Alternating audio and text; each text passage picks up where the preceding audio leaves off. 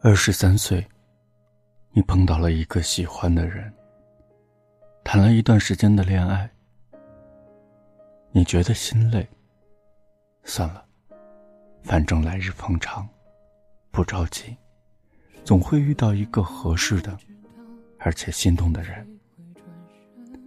你觉得，先分手吧。二十五岁，有人跟你表白。你想，反正闲着也是闲着，约会吧。他对你挺好的，但是你觉得总是好像差了点什么。你们两个之间没有怦然心动的感觉。二十八岁的时候，你想谈一场以结婚为目的的恋爱。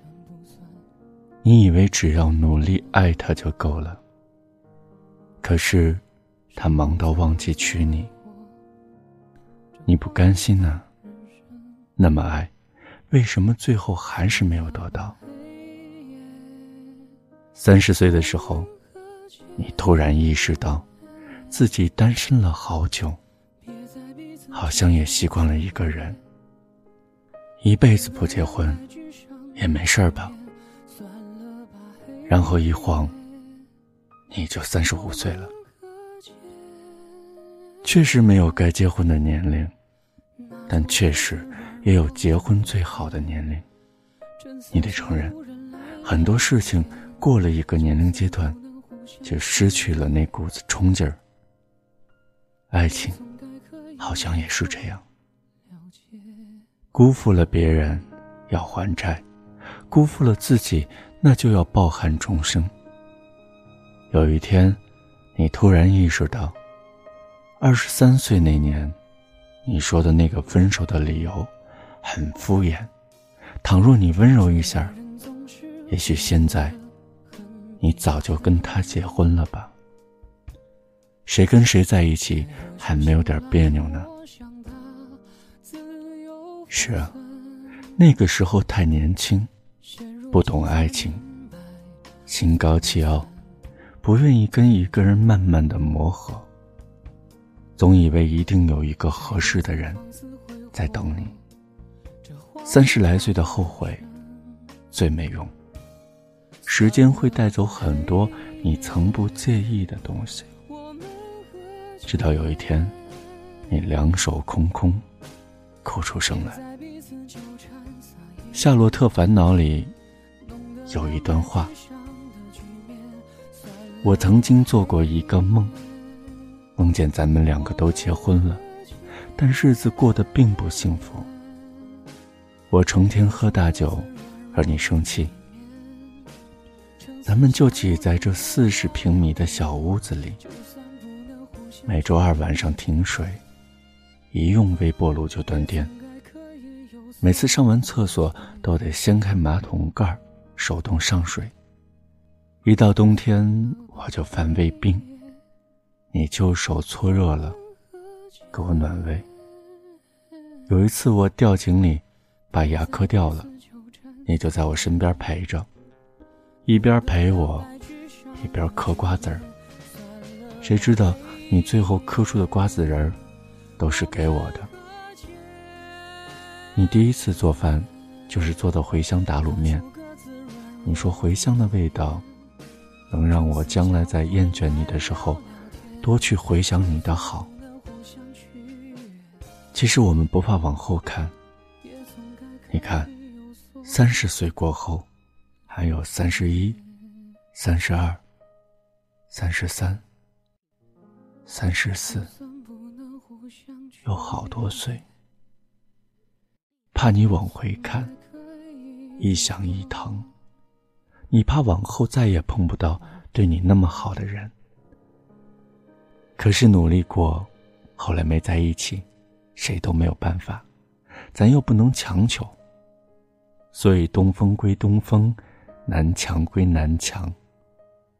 往后，不与夏蝉语冰，不与牛蛙演麻辣。碰到谁，都是新造化。三十岁，就别犯二十岁的花痴和傻。有些人注定是一辈子的遗憾。无论跟谁结婚，都请优先的考虑那个你跟他在一起舒服、笑得最开心的人。但是你也得清楚，没有天生的舒服，没有天生来电的人。生活一点点打磨出来的默契，更有魅力。自古深情多是逢场作戏，生活一刁难，就会露馅儿。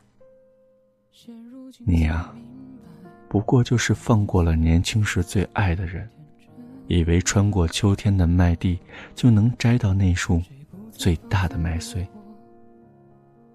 其实你不知道，秋天连着冬天。我常常听人说，好饭不怕晚。可是饭晚了，就会变成夜宵，你来不及消耗，会变成身上的肉。人就会变胖，人一胖就会走形，气质就输了，自律输了，人生就会输了一半。你说要减肥，忙是借口。三番五次，你就会妥协，总觉得晚一顿饭没有关系，你就会一顿接一顿的纵容自己，用没关系来安慰自己。有一天，你会胖若两人，可是，夜宵真的很好吃。常有人说，那些遇见爱情的人是何其的幸运，因为大多数人都到了一个年龄，不得已。只能凑合，其实从来就没有什么瞎凑合，那是你能力范围内最好的。你很清楚，以你的能力配得上什么样的爱情。有一天，你还是结婚了，我希望你是真心想要嫁给他，不是甘心了，也不是权衡后你应该喜欢他，就是觉得跟他在一起好开心。当然，偶尔会闹别扭。会吵架，但是你不会像从前那样无理取闹，而是试着温柔的道歉，然后你们就和好了。你知道，婚姻不是童话，也不是每时每刻都要浪漫。你知道秋天连着冬天，但是你一点儿也不慌张，反正过完冬天就是春暖花开。原来啊，饭晚不晚。真的不重要，重要的是跟谁一起吃。是的，那个吃烧烤替你擦肩头的人，终于消失在了夜色里。